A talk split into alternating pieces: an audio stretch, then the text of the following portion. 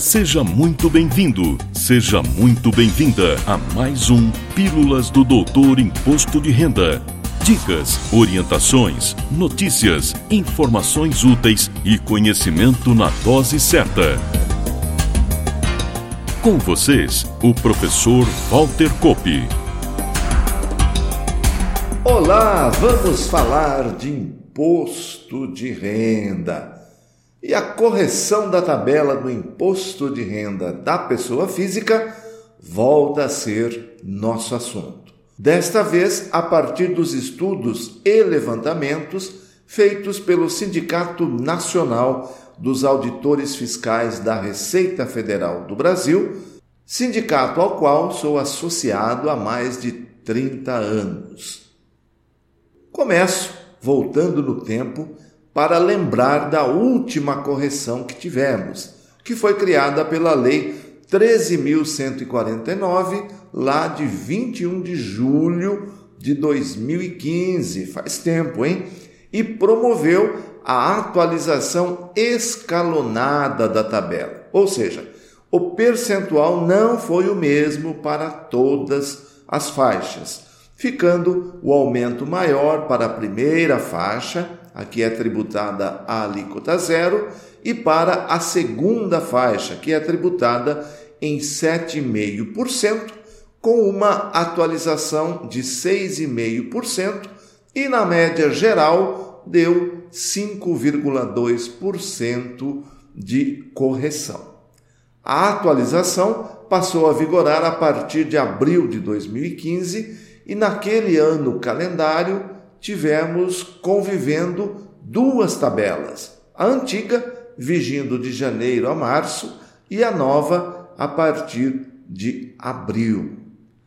Como você, atenta ouvinte, atento ouvinte, já deve estar se perguntando se a lei é de julho, como pode a correção ter retroagido a abril?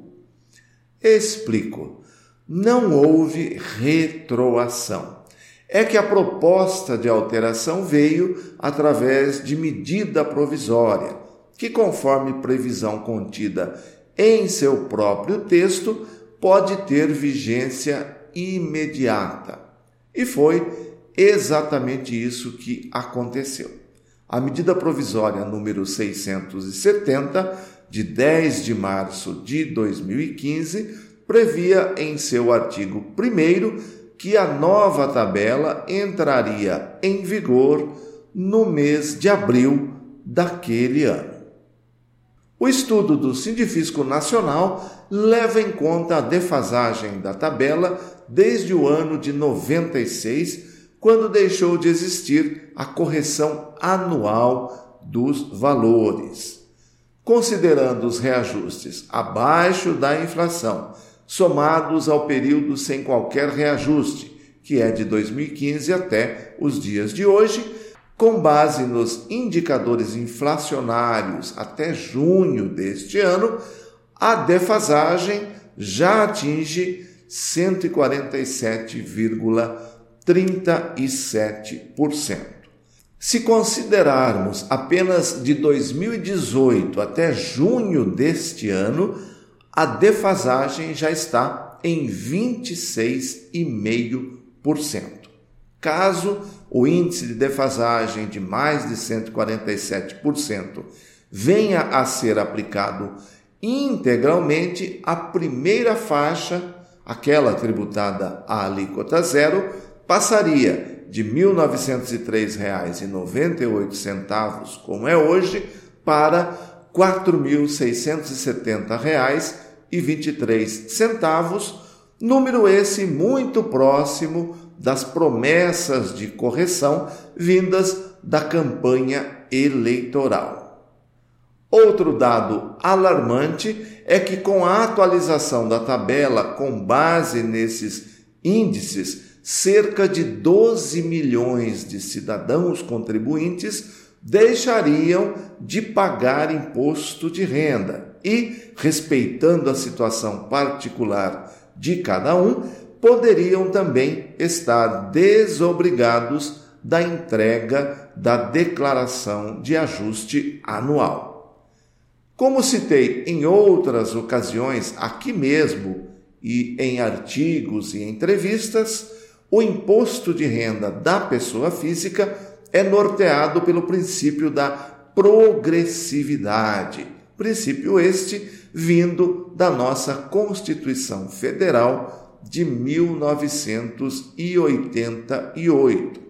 A aplicação prática deste princípio se dá através das tabelas mensais e anual do imposto de renda da pessoa física, ao escalonar a incidência do imposto conforme a capacidade contributiva de cada contribuinte. Ou seja, quem ganha mais, paga mais, e quem ganha menos, paga menos ou nada paga.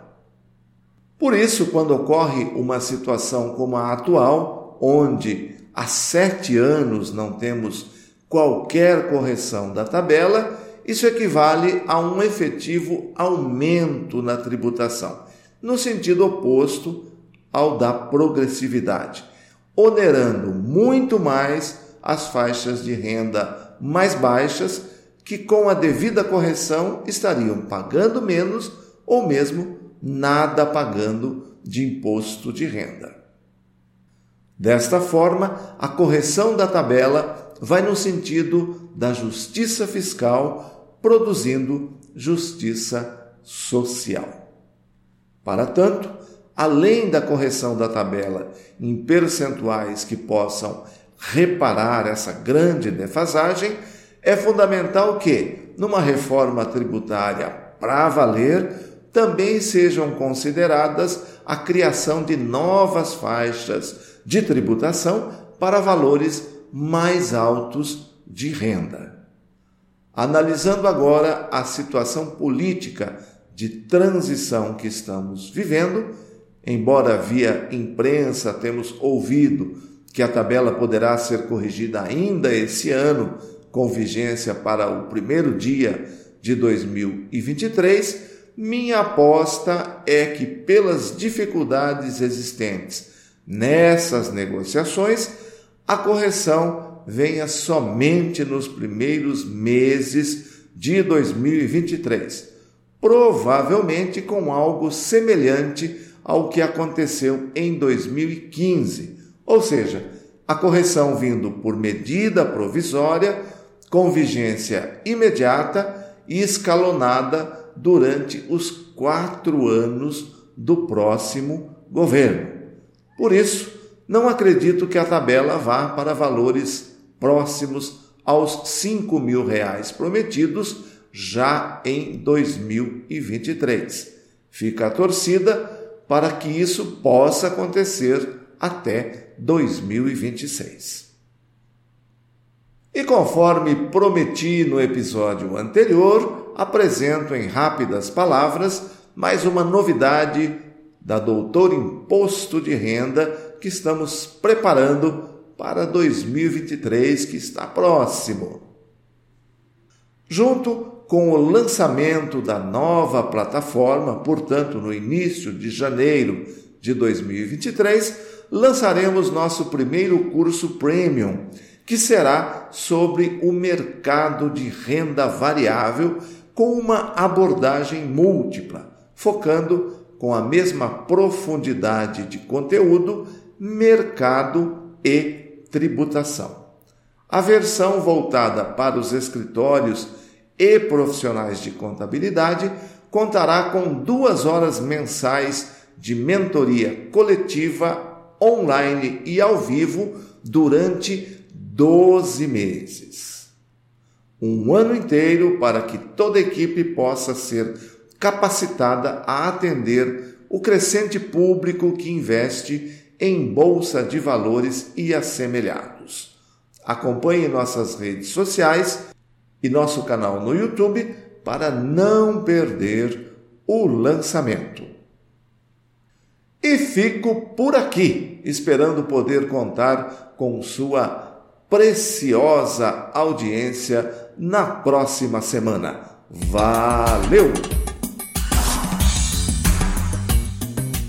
Na próxima semana tem mais Pílulas do Doutor Imposto de Renda Obrigado por ter ficado conosco.